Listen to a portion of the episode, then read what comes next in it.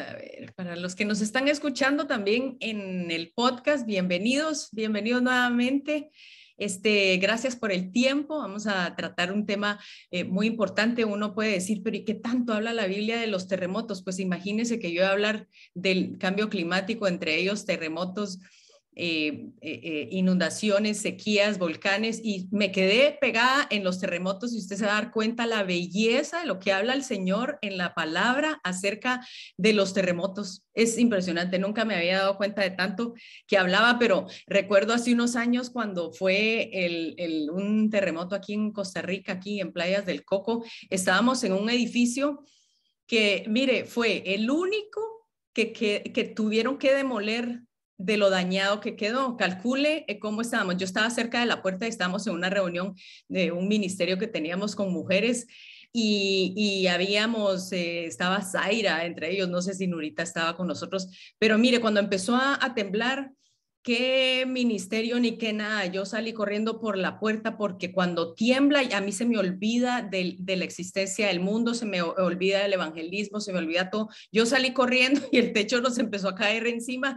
Cuando salí, yo logré salir, pero la puerta se trancó. Entonces empezaron a reventarse los, vidrios. Mire, era, era algo, y Lupita estaba también y me decían, entra, entra. Yo, no, así se está cayendo todo. Bueno, la cosa es que ese fue el único edificio en todas las playas del Coco que tuvieron que demoler. Imagínense, nos quedamos sin edificio para el ministerio, pero igual ese ministerio siguió. Entonces, yo eh, cuando, cuando, cuando hablamos de todos estos, estos eventos, ¿verdad? De, del, del cambio climático y los terremotos, y uno dice, Señor, realmente todos tenemos en alguna, en alguna o de alguna forma tenemos historias de historias. Los que vivimos en Latinoamérica tenemos historias de temblores y de terremotos, todos los hemos experimentado y realmente no son muy agradables, pero cuando nosotros vemos y hablamos acerca del cambio climático, decimos, ¿será que es cierto? ¿Será que se lo están inventando? ¿Será que lo están usando de excusa? Pero el cambio climático es real. Es real y le voy a decir por qué. No por las razones que dice, que dice el hombre, el cambio climático es real, nos vamos a dar cuenta cómo los eventos han ido eh, cambiando y hay momentos en donde hay cambios climáticos tan abruptos como lo fue Sodoma y Gomorra, como lo fue en los tiempos de Noé. Mire, ese cambio climático no les dio tiempo, pero ni de parpadear a la gente. Pero estamos en un tiempo en donde todo todo pareciera como que es nuevo, sin precedentes, nunca antes visto, nunca antes registrado, primera vez en la historia, ¿no le ha pasado? Y usted ve las noticias y, eso es lo que nosotros empezamos a ver, ¿qué es esto, verdad? Este, ¿cuál nunca antes? Cuando nosotros buscamos en el libro de Apocalipsis o en toda la Biblia, usted lo pone y pone cuando, cuando se usa la palabra gran Fíjese que en el libro donde más se ve esa palabra es en el Apocalipsis. 61 veces aparece la palabra gran, porque todo en el Apocalipsis, en el tiempo en que estamos viviendo, es grande. Es manifestación cual nunca, nunca se había visto. Eh, eh, aparece gran tribulación, gran voz, la gran señal, el gran dragón, el gran río, la gran Babilonia, la gran espada, la, el gran temor, el gran día, la gran montaña. Mire, y así usted va a encontrar cantidad de veces, 61 veces aparece la palabra gran. Y yo creo que fue la forma de explicarlo del apóstol Juan de todo lo que él estaba viendo. Era, él estaba pasmado. Él decía, esto yo nunca lo he visto, esto es sin precedentes, yo no sé cómo explicar esto. Entonces él usó mucho la palabra gran y también usó la palabra gran terremoto, el gran terremoto que vamos a ver justo al final. Ahora, nosotros decimos, bueno, ¿qué es, qué es, em, qué es lo, que, lo que creemos acerca del cambio climático? Y el cambio climático tiene mucho que ver con leyes establecidas que Dios ha, ha decretado y ha declarado desde la fundación del mundo. Son, son leyes que superseden las leyes civiles, las naturales, son leyes que están prescritas y que son más, más cabales, digamos que funcionan a la cabalidad, más así como, como cuando nosotros vemos la ley de gravedad. Aunque usted ore, Aunque usted declare, usted se tira de un edificio y la ley de gravedad, sin que Dios ni siquiera tenga nada que ver en el asunto, usted se tira y usted se va para abajo. Porque hay una ley de gravedad preestablecida. Así son las leyes espirituales. Y vamos a entender entonces por qué el cambio climático son la respuesta al quebrantamiento de leyes que ya han sido establecidas por Dios. Mire los desastres eh, naturales con pérdidas de billones de dólares, de acuerdo a Climate Central, sacaron un estudio en donde se han dado cuenta que los desastres naturales se han incrementado. En los años de los 80, la década de los 80, había un desastre con pérdidas de billones cada 82 días. En el 2010, uno cada 26 días. Eh, pero cuando llegamos al 2015, empezaron a haber desastres con pérdidas de billones de dólares, uno cada 18 días de 82 días en los 80, estamos a cada 18 días hay un desastre natural en la Tierra. Entonces, algo está pasando y vamos a ver por qué es que estas eh, situaciones se dan. Luego vamos a hablar de los terremotos, pero primero quiero hablar entonces de algo que está sucediendo. Uno son los fenómenos naturales y otra es el efecto del hombre. Claro que el hombre ha afectado. Si usted, si usted ve cuando hay tala de árboles, luego usted ve ciudades soterradas, ¿por qué? porque fue la mano del hombre. Esos desastres no podemos atribuirlos a algo climático, sino que fue el, la mano del hombre. Al talar los árboles, la, tierra se afloja y lógicamente eh, cae.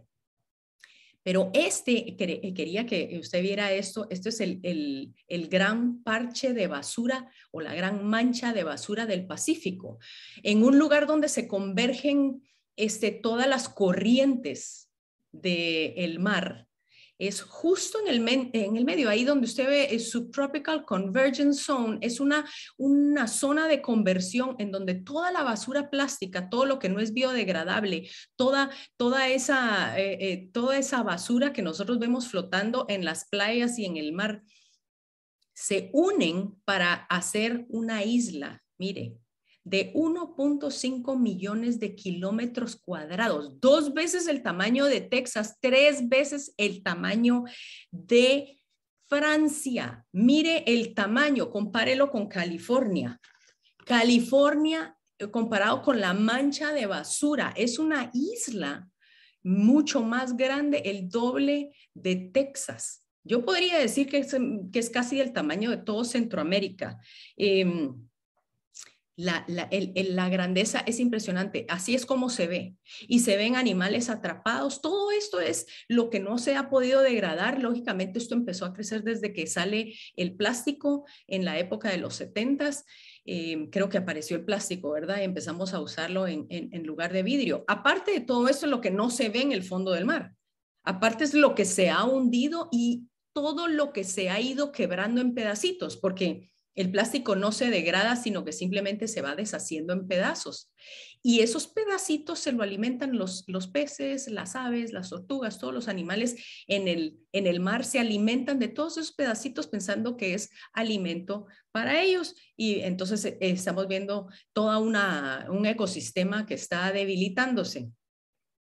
Esto es tristísimo. Si usted me dice, tenemos que hacer algo por esto, claro, por supuesto que tenemos que hacer algo acerca de esto, pero esto no se les había ocurrido a, nosotros de primero. Eh, esta es una de las cosas o de las eh, excusas más grandes, digamos, que está usando como oportunidad lo que ya hemos hablado. El gran reinicio, el, el Foro Económico Mundial alrededor que tienen, que trabajan de la mano con la Agenda 2020 de la ONU, en donde ellos han establecido ya un, gobierno globalista, ya lo hemos hablado. Ellos han preparado una, función a, favor o en contra del cambio climático que va desde culpar al hombre de todos los cambios climáticos hasta limpiar los mares y los ríos, que eso me parece fabuloso, me parece fabuloso. Este programa usted lo va a ver y lo vio incrementándose en septiembre, porque en septiembre fue el banderazo. Entonces usted pone National Geographic, usted pone el Discovery Channel, usted abre los, los medios de comunicación, todos cambiaron, digamos, de COVID a un monotema. Porque estaba establecido. Es como fue, fue como programado. Usted veía a los príncipes, a los reyes hablando, los presidentes, reuniones, y este programa es el programa ODS, Objetivos de Desarrollo Sostenible. los Objetivos de Desarrollo Sostenible entonces son la agenda a favor de evitar más cambios climáticos. Perfecto, uno dice muy bueno. Acuérdese que todo lo, de, lo, de, lo, del enemigo muchas veces viene disfrazado como ángel, ángel de luz, pero yo le voy a enseñar las cosas que van a afectarle a usted directamente con esta con estas propuestas. No mucho, no vamos a entrar en detalle, prefiero entrar en lo que es la palabra. Estos son los 17 puntos de esta agenda de objetivos de desarrollo sostenible, están atacando educación, están atacando eh, eh, eh, alianzas para lograr esos objetivos, la pobreza, y todo se ve muy bien en papel. Yo le puse el cheque. verdecito, ahí donde lo ve, a los que podrían tener un efecto, digamos, que entran en esta agenda, en esta agenda que va a ir, van a entrar como, como digamos, lo ecológico lo ecológico de esta, de esta agenda va a afectar cada uno de esos puntos. Dicen de que es un poquito menos, pero analizándolo bien, esta agenda va metida en cada uno de esos, de esos puntos. Usted lo va a ver en agendas, eh, justo la Agenda 2030, lo va a ver en, libros de niños, lo va a ver afectando las educaciones, lo va a ver metido en los colegios, en las universidades, lo va a ver desde para niños pequeños hasta los más adultos, para que todos empiecen a involucrarse. Existen ya carreras eh, eh, que justo dice corre por los ODS, en donde, si usted se da cuenta, el arco de colores es el mismo arco de colores de la agenda eh, LGTB, más o menos, un poquito en desorden, pero ninguna de esas dos agendas tiene un color. Usted ya se dio cuenta cuál es el color que hace falta. El color morado no está dentro de esta agenda, que es el color de la realeza. No está en el, en el arco iris eh, o en la bandera, de orgullo gay y tampoco está en estos colores. Y yo creo que eh, el Señor no permitió que ese color que representa a su hijo, la realeza de su hijo, fuera incluido en estas dos agendas. No sé, esto es nada más algo, opinión propia. Entonces vemos estas carreras, los jóvenes involucrados, eh, eh, corriendo por el medio ambiente, y es algo fabuloso. A mí me parece fabuloso si lo vemos desde el punto de vista en que yo tengo que hacer mi parte, si usted no recicla, recicle, si usted puede utilizar botellas de vidrio, hágalo, eh, cualquier cosa que no contamine, ¿verdad? utilice sus bolsas de tela en vez de bolsas plásticas. Hay tantas cosas que uno puede hacer, porque el Señor nos dijo, sojuzgad la tierra. Él nos la encargó para que la tierra fuera administrada por nosotros y debemos tener cuidado con todo lo que el Señor pone en nuestras manos para administrarlo como Él quiere. Pero si, si nos damos cuenta, entonces esto, esto eh, eh, le han puesto algo de urgencia, eh, una agenda de aquí al, al 2030, luego ya se les está llamando embajadores o seres humanos sostenibles, y es algo que empieza a llamar mucho la atención, especialmente en los jóvenes que quieren ser parte de algo mucho más grande que sus vidas. Esta, así es como, como estos objetivos los han dividido. Los de hasta abajo son en relación social a las personas. Los del segundo nivel es ecológico. Y el tercer nivel, el de arriba, que es el que a mí más me preocupa, que es el espiritual, porque van a, usar alianzas para lograr estos objetivos, alianzas de iglesia, eh, alianzas de religiones y también paz, justicia e instituciones sólidas. Eso suena como muy vago y, cuesta mucho entender qué es lo que realmente ellos están queriendo, queriendo con esto. En, en que es una, página de, eh, católica, ellos hablan acerca del apoyo del Papa, en donde dice que se celebraron este, este pacto mundial sobre la educación, fue organizada por la Academia Pontificia de Ciencias Sociales junto con la ONU. Eh, el Papa Francisco le alaba la Agenda 2030 de la ONU y los Objetivos de Desarrollo Sostenible. Él sí, valga la, vale la pena la mención, hay ciertos puntos en donde el asunto de la agenda de género, él dice no apoyarla, pero en todo lo demás, lo que se refiere a educación y de el fin de la pobreza, Em, él, dice que sí lo, sí lo apoya. Dice que los gobiernos se han comprometido nuevamente a poner en práctica estas ideas mediante la adopción de la Agenda 2030 y de los Objetivos de Desarrollo Sostenibles de la ONU. Él entonces ha apoyado bastante esto, lo que es empezar a educar a los niños. Y lógicamente la, persona que, nos viene a la mente es Greta Thunberg, que ha sido una niña que ha sido muy vocal en lo que es eh, la, agenda, la agenda global, diría yo, porque es, es increíble que usted a una niña no la va a atacar y entonces la han puesto a ella como de primero, una, una niña muy consciente del cambio climático y de las situaciones que se deben eh, hacer. Ella dice, actúe como que su casa estuviera en llamas porque lo está. Y esta niña pues ha sido ya invitada a hablar a la ONU. Eh, eh, lógicamente, pues eh, no, chocó un poquito con el presidente Trump. Y, y, bueno, vemos, vemos muchas cosas que, que ellos tienen en plan. En una de las reuniones de la ONU, usted ve el edificio de las Naciones Unidas, se iluminó con toda la agenda, se iluminó con, los, con el círculo de colores eh, y ella llegó, porque ella decía no voy a llegar en avión para no emitir eh, más em, contaminación, y ella llega en un velero y el velero, pues lógicamente con todo el patrocinio de la ONU, debemos ganar. Action Now o Actuemos Ahora es el logo que usted lo va a empezar a ver por todos lados. Va a ser como un tsunami, un tsunami que ya empezó desde, desde septiembre para que, para que eh, la, gente, la gente empiece como a, a, a meterse, digamos, en este movimiento. Este barco Em, cuesta sus eh, em, bastantes millones de dólares y no creo que la familia de Thunberg lo haya comprado precisamente. Esto ha sido un patrocinio. La otra vez Hace poco, pasando a otro tema, eh, recuerda el, el, colapso de las redes de Facebook, de, de, Instagram y de WhatsApp, en donde muchos estábamos corriendo de aquí para allá, los que tenemos Telegram no, estábamos eh, comunicados. Lo invito a que se meta a Telegram, baje la aplicación porque esta aplicación no, no cayó y estábamos ahí todavía nosotros comunicados. Noticias, Michelle Punciano, búsqueme por ahí. Y eh, hay, un, hay un proyecto que se llama Climate Reality Project que lo fundó Al Gore. Yo quiero creer que este es el, proyecto para el que trabaja una persona que la vi aparecer en Telegram, entonces la saludé y le dije, ¿qué estás haciendo por aquí? Y me dijo, vieras que la organización para la que trabajo nos dijo que nos pasáramos a Telegram, nos vamos a salir de WhatsApp y yo, ay, qué interesante, ¿por qué? Nos dijeron que era más seguro Telegram. Ah, bueno. A los dos días le vuelvo a escribir, ya no estaba en Telegram, entonces le vuelvo a escribir por WhatsApp, le dije, ¿qué pasó? No, vamos a utilizar otra, otra aplicación. Yo dije, hmm, qué raro que estas compañías estén, estén migrando a otras plataformas.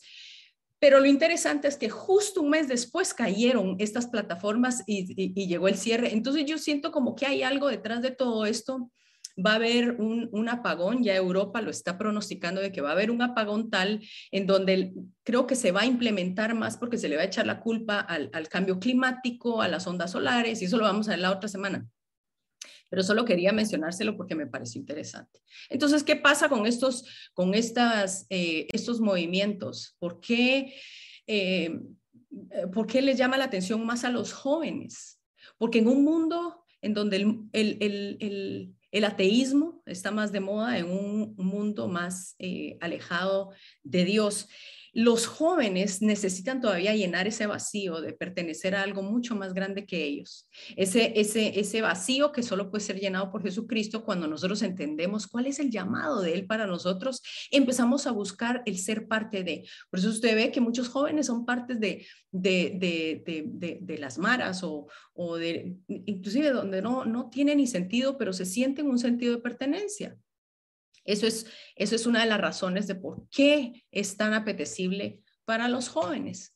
Pero yo quiero de primero entrarle a las razones del cambio climático para que podamos entender por qué. Y luego vamos a entrar de lleno brevemente a los terremotos, pero vamos a terminar con algo que lo va a dejar con el pelo parado. El nombre de Dios nunca más usted lo va a volver a ver igual. Y una de las cosas del cambio climático era porque estaba escrito estaba escrito, el Señor ya lo había dejado escrito, ya lo había hablado y también aparece en Apocalipsis y el Señor dijo, estas van a ser señales no para el mundo, sino para nosotros como creyentes. Estas señales van a ayudarnos a nosotros a saber que ya la venida de Cristo está cerca. Jesús lo advirtió. Él dijo, habrán grandes terremotos y en diferentes lugares hambres, pestilencias y habrá terror y grandes señales en el cielo.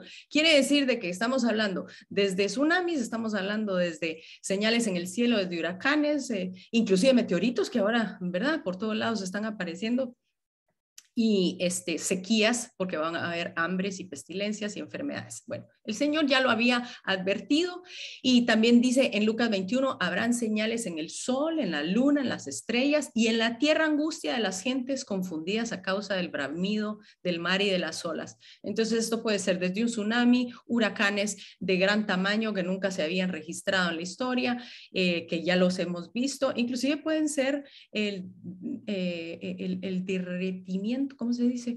Que se derritan los polos y, el cambio climático, el calentamiento global puede hacer subir los niveles del mar, así que puede incluir muchas cosas de las que dijo Jesús. Otra de las razones del cambio climático es la consecuencia del pecado y la desobediencia. Eh, el, el, clima, nosotros queremos ser em, tan, tan orgullosos de poder decir somos capaces de cambiar el clima y la verdad es de que el cambio climático se debe a la desobediencia de la consecuencia del pecado. La semana pasada vimos que cuando sale el pueblo de Israel de Egipto, el Señor empieza a darle sus instrucciones a Moisés, le da los diez mandamientos y luego le, le, le, afina todos esos detalles. Y él dice en Deuteronomio 11:10, le dijo a Moisés, de la tierra a la que vas a entrar para tomarla, no es como tierra de Egipto, está hablando de la tierra prometida, de donde habéis salido donde sembrabas tu semilla, la regabas con tu pie, como huerto de hortaliza. Él estaba diciendo, no va a ser así. La tierra a la que vais a entrar para tomarla es tierra de montes y de vegas, que bebe las aguas de la lluvia del cielo, una tierra de la que cuida Jehová tu Dios. Siempre están sobre ella los ojos de Jehová tu Dios desde el principio del año hasta el fin. Él estaba diciendo, la tierra a la que van a entrar yo la riego. Yo no dejo que se seque.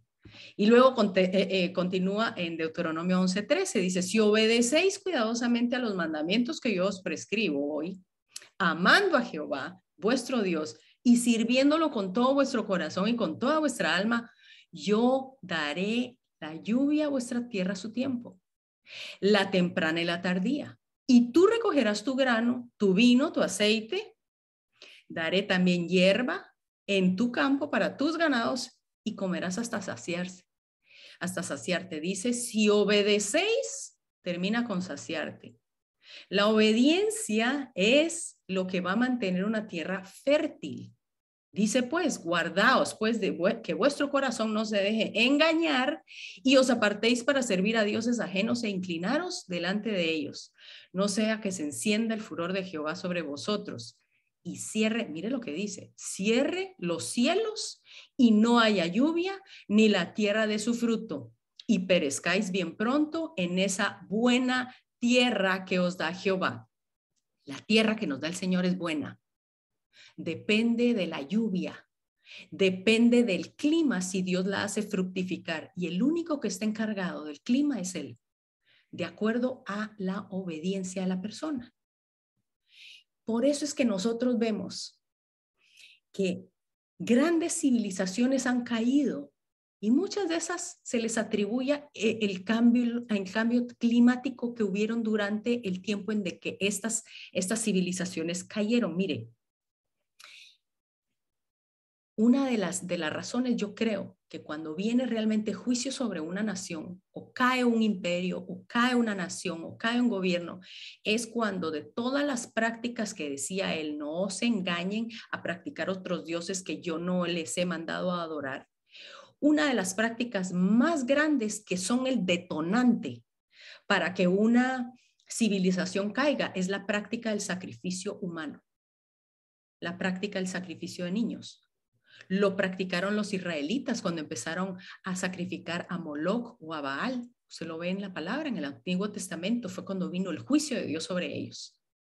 Los aztecas, los mayas. Mire cuántas civilizaciones más. si usted va, perdón, Si usted va a Petén, donde está toda la civilización maya, es impresionantemente creer de que esta gente se tuvo que mover por falta de agua y por suelos infértiles, porque no hay lugar más fértil que la tierra de Petén, en Guatemala. Es impresionante creer que esa grandeza de imperio cayó y los, los arqueólogos dicen de que ellos cayeron porque hubo una gran sequía y tuvieron que emigrar. Y recuérdense que ellos empezaron con el sacrificio de niños para aplacar la ira de sus dioses. Ellos sacrificaban a los niños, pero más de 25 civilizaciones han hecho esta práctica. Los caldeos, los chinos, los incas, los egipcios, los hawaianos, los romanos, los griegos le sacrificaban a Zeus, los celtas, los africanos, los mongoles, los hindús, los israelitas y pues lógicamente los que tenemos aquí enfrente eran conquistados. Una de las razones por las cuales caían estos imperios eran de diferentes formas. Cambio climático, eran conquistados por sus enemigos y empezaban a haber plagas y enfermedades. Y ahora con esto del aborto, créame, créame que estamos a la puerta, a la puerta de ver todos estos juicios ejecutar como fue en las en, todas estas civilizaciones anteriores. Jeremías 4:22 dice, porque mi pueblo es necio, no me conocieron, son hijos ignorantes y faltos de entendimiento. Son sabios para hacer el mal, pero no saben hacer bien. Y mire lo que dice el 23. Mire a la tierra y vi que estaba desordenada y vacía y a los cielos y no había luz en ellos. Mire los montes y vi que temblaban y todos los collados fueron destruidos. Wow. Mire, cuando hablamos, antes de entrar a, la siguiente, cuando hablamos de terremotos, vemos que suceden cada año más de 100 mil temblores en la Tierra. La Tierra tiembla todos los días. Unos son percibidos, otros no. Hay más de 300 temblores diarios en la Tierra. Fíjese qué tremendo. Este, los terremotos son parte del juicio de Dios, pero vamos a ver qué, qué es cuál es la manifestación más grande y por qué la manifestación más grande de los terremotos. Cuando el rey Salomón dedica el templo, sabemos que es el tabernáculo, el tiempo en el que el Señor decía, este va a ser, el tabernáculo va a ser el, el lugar donde yo voy a reunirme, voy a volverme a reconectar con ustedes. Aquí se resume el plan de redención de nuestro Señor Jesucristo cuando vemos el templo construido y luego viene Jesucristo a destruir ese templo, porque este templo habla de la obra redentora de Jesucristo. Sabemos que dentro de esta arca de oro habían tres cosas y sobre todas las cosas que habían estaba la Shekinah de Dios, la presencia, el Espíritu de Dios, del Dios vivo estaba dentro de esta arca y rodeaba esta arca y por eso la gente no podía tocarla así, así como así, porque había una santidad que rodeaba esta arca y esta arca hablaba de la obra de Jesucristo. Cuando empiezan a dedicar el, tiempo, el templo y cae la presencia de Dios para llenar el arca, para llenar el templo, dice que la gente no podía sostenerse en pie.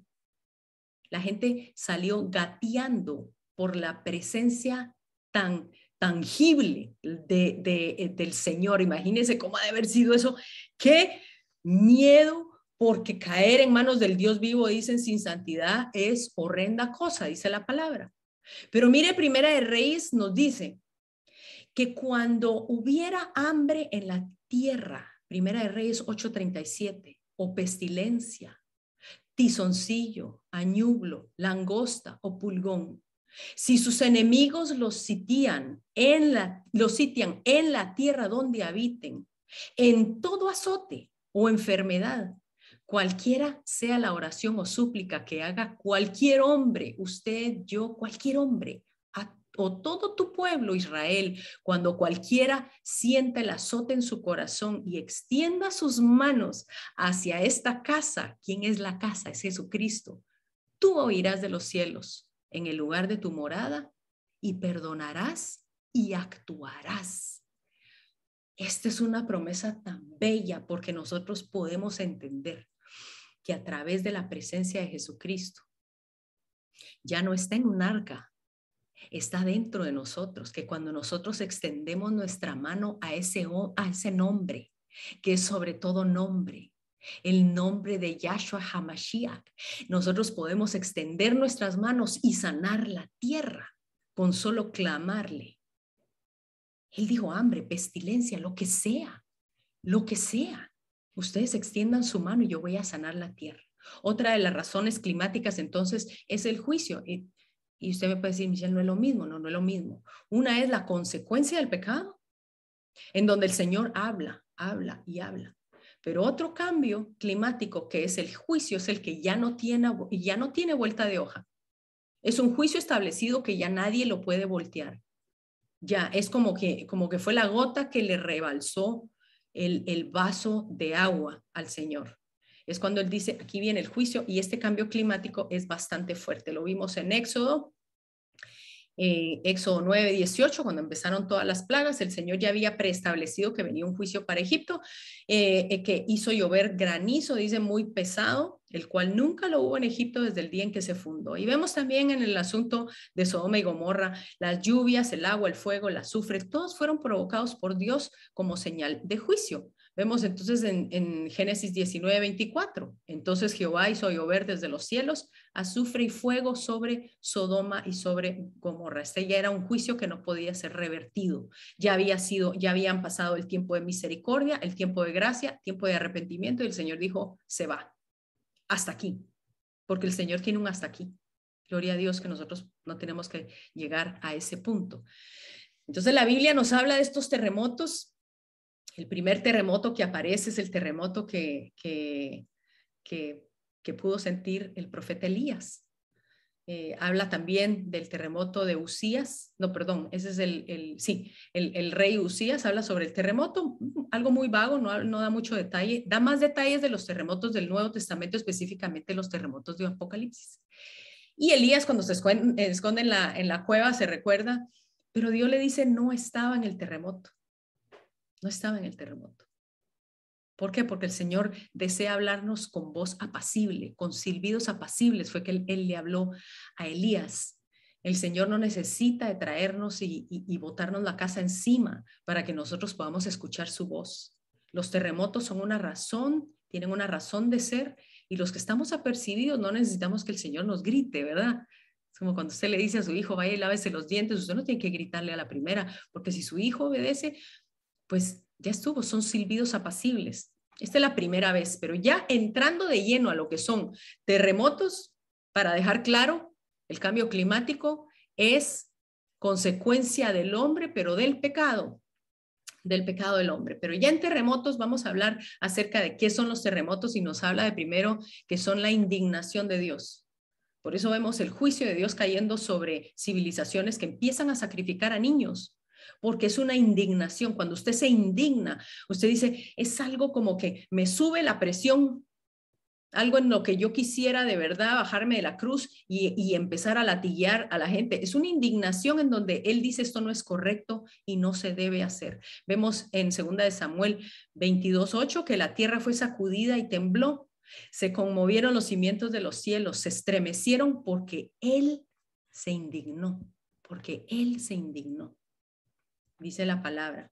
Y vemos que entonces cuando la tierra tiembla, vemos todas las placas tectónicas que encajan y se desencajan como que fueran dolores de parto. Lo vamos a ver más, más de cerca mañana, perdón, el próximo miércoles, porque todo esto está conectado también con las erupciones y vamos a ver las erupciones del próximo, en la próxima semana. Em, para los que estamos en, el, en, en Latinoamérica, imagínense más en Centroamérica, tenemos dos placas ¿verdad? La eh, tres, la placa de Nazca, la, de Cocos y la de Caribe, donde, bueno, nos mantienen en una sangoloteadera, ¿verdad? Y nos tienen con, una cantidad de erupciones por todos lados, pero vemos de que pareciera como que la, la tierra tiembla como que fuera un dolor de parto. Mire la intensidad de lo que se ha aumentado en el tiempo del mes de septiembre para acá. En Canadá hubo el 6 de septiembre, México 7 de septiembre. En Marte, miren, Marte, está temblando no solo la Tierra, está temblando en Marte. Usted dice, ¿dónde queda ese país? En Marte. En Marte tembló el 18 de septiembre y tembló por hora y media. Yo me puede, a mí me puede dar un infarto, pues. Si por hora y media un, un terremoto, imagínense, el último terremoto que había habido había sido em, en el 2019. Australia, luego 21 de septiembre. 21 de septiembre en Chile, 22 de septiembre en Nicaragua, 23 de septiembre en Argentina, 24 en Alaska, 27 en la isla de Creta en Grecia. Vemos en, en, Vanuatu, en las islas del archipiélago, el 2 de octubre, en Pakistán 7 de octubre, Tokio 7 de octubre, La Palma, en las Islas Canarias, el 7 de octubre, que fue el más fuerte desde el inicio del volcán, pero han tenido más de mil temblores. Alaska, 11 de octubre, y luego otro de 7, fueron dos. En la isla de Creta, nuevamente en Grecia, el 12 de octubre. Costa Rica, 12 de octubre, Argentina, 13, Isla Salomón, 14, China, el 15, Bali, el 16, eh, Taiwán, el 18, eh, Carpatos, nuevamente en Grecia, el 19, Taiwán, el 24. Y así hemos estado. Pero miren, hay algo interesante acerca del terremoto, el de, el de México, este de México, el 7 de septiembre. Usted sabe que el 7 de septiembre es la misma fecha que en el 2017 hubo un terremoto de 8.2. La misma fecha, 7 de septiembre del 2017. Pero México también han dicho, pero ¿qué es lo que pasa en septiembre en México? Mire, en México en el 2017, el 19 de septiembre hubo uno de 7.1 en Puebla. Y en esa misma fecha, el 19 de septiembre de 1985 fue el terremoto de 8, de 8 puntos que fue eh, uno de los más devastadores de México. Dos terremotos, cuatro terremotos en las mismas fechas. Mm, eso es, es muy, bastante interesante.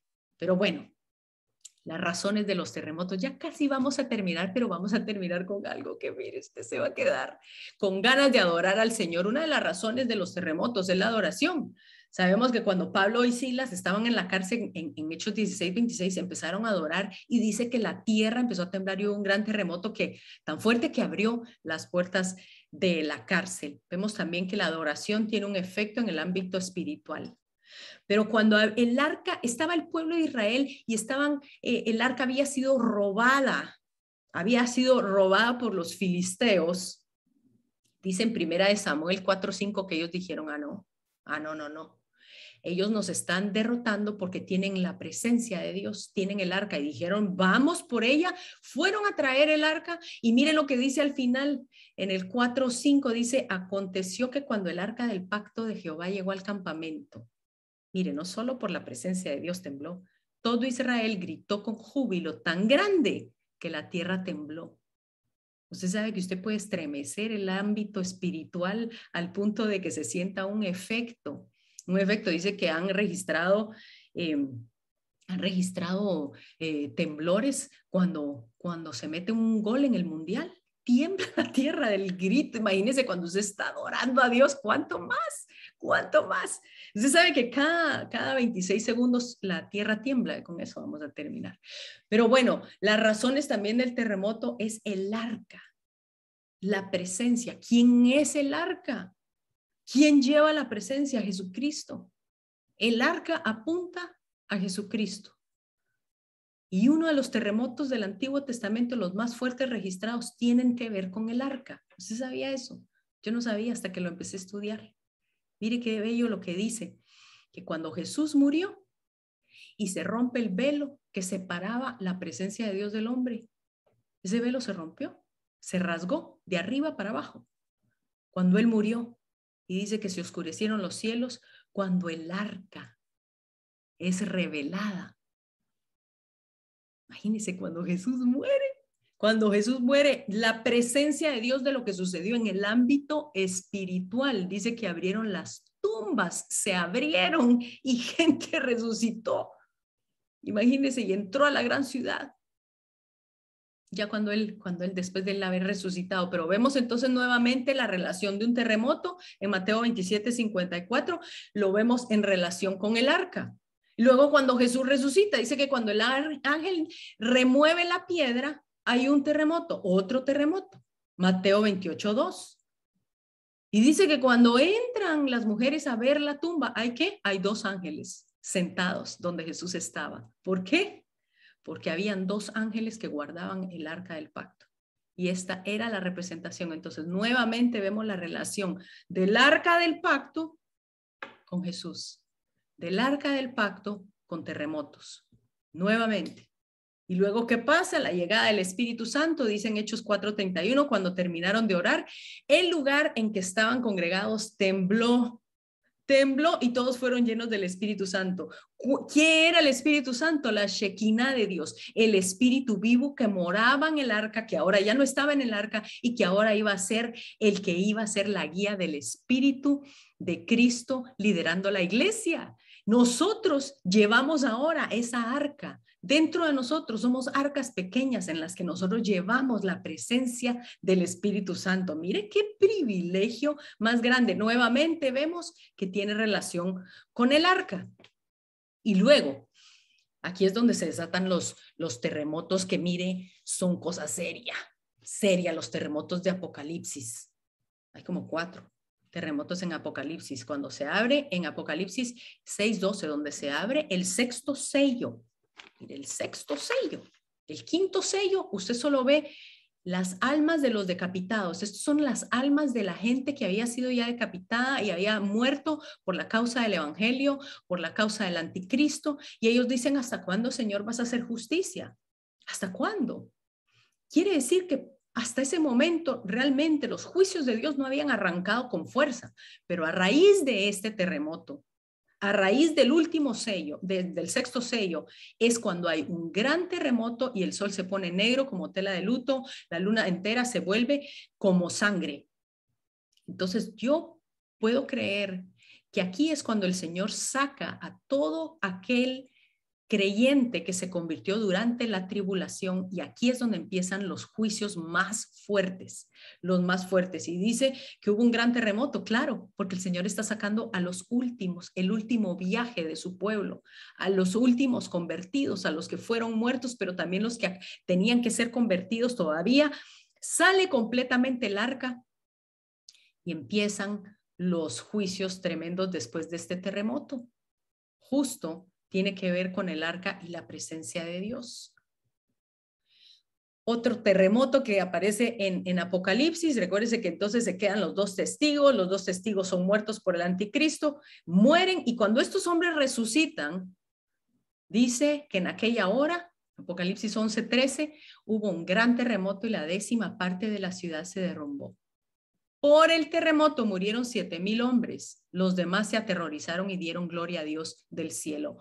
Sea que cuando estos dos hombres em, resucitan, hay otro terremoto. Recuérdese que ellos llevaban la palabra viva del Dios vivo. Si ellos eh, cerraban los cielos, si ellos decían hay cambio climático y aquí no llueve, no llueve, si ellos abrían su boca, podían sacar fuego de su boca.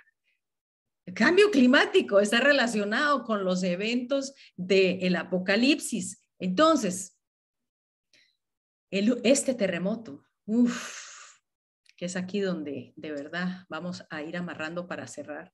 Apocalipsis 11, 19, cuando se abre el cielo y se deja ver el arca. Dice que el templo de Dios fue abierto en el cielo. Hay una copia del arca en el cielo, usted sabía.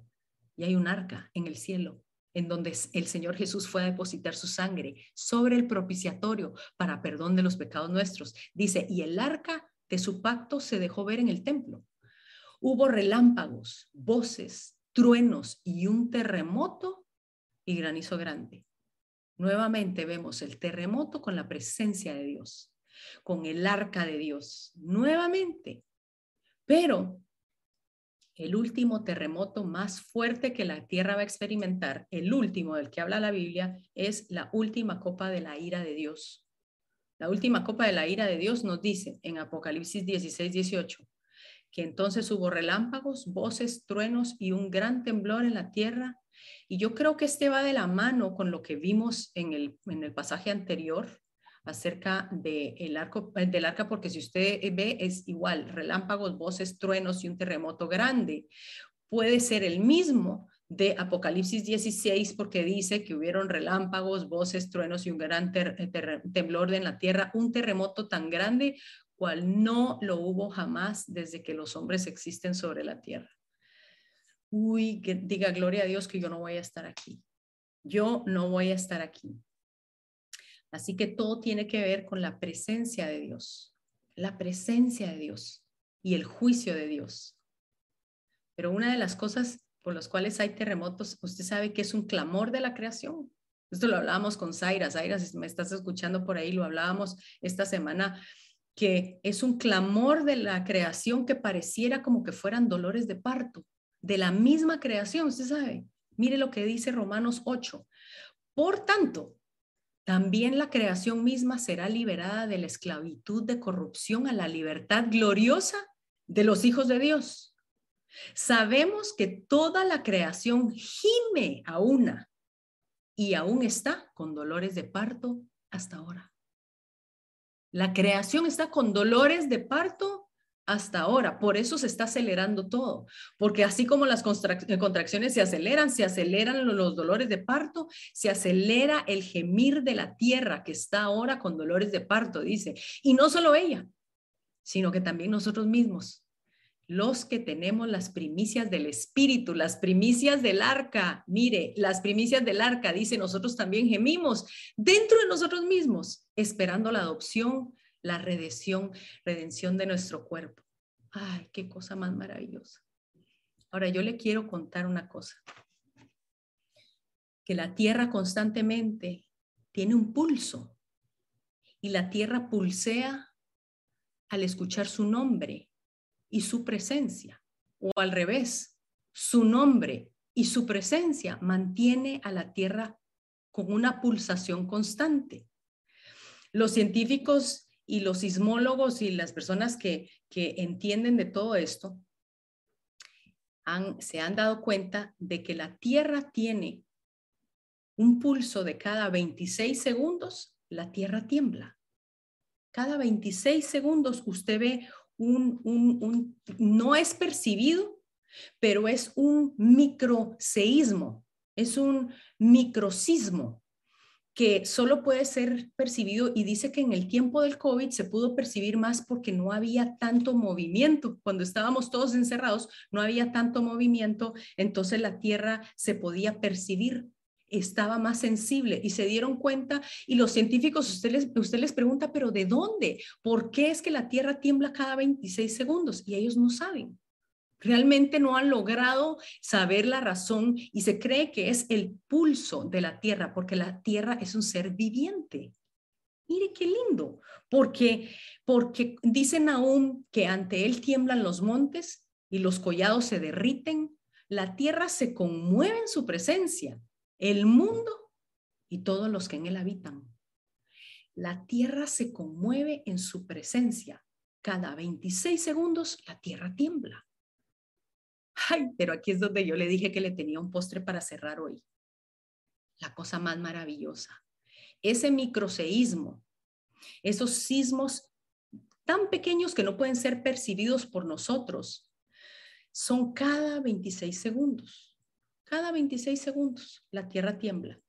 ¿Y sabe qué es lo interesante? Que dicen que cada 26 segundos, esta, esta, esta secuencia de cada 26 segundos se hizo más palpable o se empezó a, recolectar más datos porque existían más medios para hacerlo después de que Israel nació en el año 48.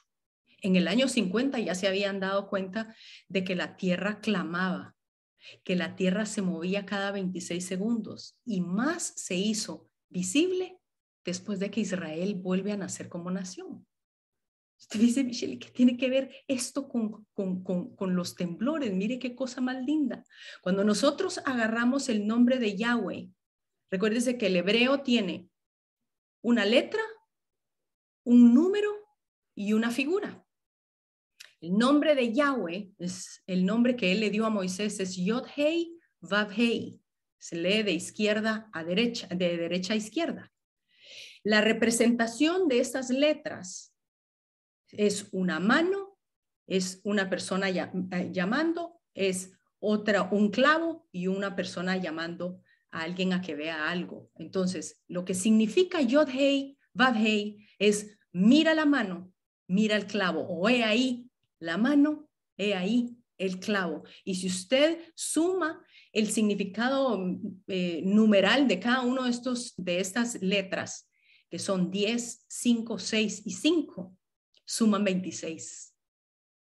Mire, yo no sé si usted tiene el pelo parado ahorita porque a mí me dan ganas de llorar. Cuando yo vi esto, yo dije, Señor, la tierra cada 26 segundos está proclamando tu nombre. Cada 26 segundos, la tierra no solo está proclamando tu nombre, sino la obra redentiva de tu Hijo, del arca del pacto, de la Shekinah de Dios, del Espíritu Santo, de aquella obra perfecta que nos permite que nosotros estemos nuevamente conectados con el Padre. Usted me está escuchando lo que yo le estoy diciendo. El Señor ha puesto dentro de la tierra una pulsación una pulsación que constantemente está emitiendo su nombre, Yahweh, Yahweh. Cuando nosotros hablamos la palabra y decimos la palabra Yahweh, estamos hablando, reconociendo la obra redentiva del Hijo. Por eso es que la tierra no es la madre tierra, no es la Pachamama, la tierra le pertenece al Hijo. La tierra clama cada 26 segundos y proclama la obra redentiva de Jesucristo. Y por eso es que la tierra está esperando la redención a una junto con la manifestación de los hijos de Dios. Yahweh es un soplido, él es, es, un, es, un, es un exhalar de ese mismo exhalar que Él ha soplado dentro de nosotros para tener vida ese soplo de vida, el ruaj, que es el soplo, el espíritu de Dios dentro de nosotros, está interconectado con la pulsación del mundo, de su creación, porque su creación no le pertenece a ningún Dios, porque no hay ningún Dios más grande como nuestro Dios. Y no hay ninguno que haya pagado lo que nosotros necesitábamos para poder volvernos a conectar con Él. Por eso dice que cuando en la palabra el, el, terremoto, hubo ese gran terremoto, dice que fue anunciado por una gran voz, porque en ese terremoto es cuando se dejó ver la obra redentiva de Dios por completo, en donde el arca, aquel Jesucristo que pagó por nosotros, se vuelve uno y dice a gran voz, dice, ahora el tabernáculo de Dios, el tabernáculo de Dios ahora mora en la tierra. Gloria a Dios. El nombre de Yahweh no tiene ninguna pronunciación tosca como la K, la R, la T, la M. Es solamente un soplido. Yahweh. Es el nombre que constantemente la tierra cada 26 segundos está proclamando, dándole gloria a nuestro Señor Jesucristo. Yahweh. Yahweh. Yahweh. El nombre de Jesucristo. La exaltación del nombre de Jesucristo, ese nombre que sobre todo nombre, ante el cual toda lengua confesará y toda rodilla se doblará y confesarán que Jesús es el Señor, el Rey de Reyes y Señor de Señores por la eternidad de los tiempos. Por eso cuando él en Juan entonces decía, y con esto cierro, cuando él dijo en Juan 14, dijo, no se turbe vuestro corazón. Usted sabe que en el Antiguo Testamento la palabra turbe, la palabra turbe habla exactamente acerca de que no seamos conmovidos, que no hayan sismos dentro de nosotros. Significa conmover, significa sismo o significa temblar hacia adentro. Él dijo, no se conmuevan, no se turbe vuestro corazón. Si creéis en Dios, creed también en mí, porque en la casa de mi Padre muchas moradas hay. Y si así no fuera, yo os lo hubiera dicho, voy pues a preparar lugar para vosotros. Y si me voy, dice, y aquí él está hablando de su pronta venida, que ya estamos a las puertas, si me voy y os preparo un lugar, vendré otra vez por ustedes y os tomaré a mí mismo para que donde yo esté, vosotros también estéis. En la casa del Padre en la casa de Yahweh por los siglos de los siglos. Que Dios lo bendiga. Con esto terminamos y queremos y quiero motivarlo a que esta palabra, cada vez que usted sienta, cada vez que usted sienta ese temblor, cada vez que usted se sienta esos sismos, usted solo puede aclamar el nombre de Jesucristo, porque sabe, Él viene por nosotros, Él viene pronto y su fidelidad con nosotros es grande. Así que Dios lo bendiga. Vamos a abrir los micrófonos y esperamos que si usted no deja el cerebro en la puerta, usted puede ver y deleitarse de todo esto que el Señor nos ha dado hoy. Que Dios lo bendiga. Que su mirada siempre esté solamente en la obra redentora del Señor. Si tiembla, como quien dice, no, no tema, no tema, porque el Señor está con nosotros. Vamos a abrir entonces los micrófonos. Si Dios lo permite, nos vemos la próxima semana.